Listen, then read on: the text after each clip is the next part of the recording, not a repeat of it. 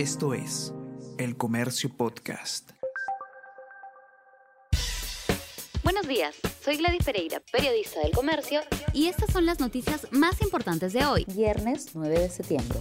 Muere la reina Isabel II de Inglaterra. La reina británica falleció a los 96 años en su castillo escocés de Balmoral, luego de siete décadas al frente de la corona. Los funerales se extenderán varios días. Su hijo, Carlos, de 73 años, es el nuevo monarca con nombre de Carlos III, y su esposa Camila es ahora la reina consorte. El gobierno busca ampliar exoneraciones y aumentar subsidios este año y el 2023. El Ministerio de Economía y Finanzas alista proyectos de subsidios para presentar en el Congreso. Expertos indican que anuncios del ministerio son positivos, pero insuficientes para recuperar la confianza de la inversión privada. Asociaciones de pacientes con cáncer expresan indignación por falsa promesa de Pedro Castillo.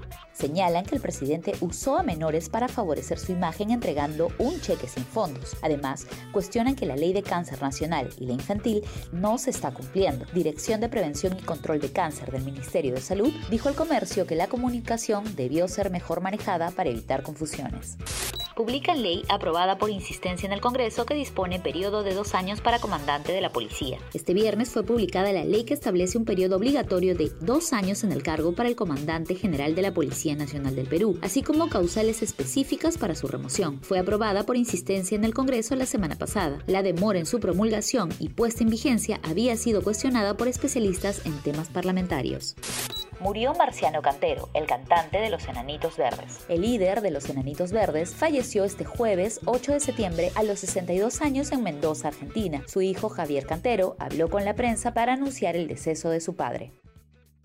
Esto es El Comercio Podcast.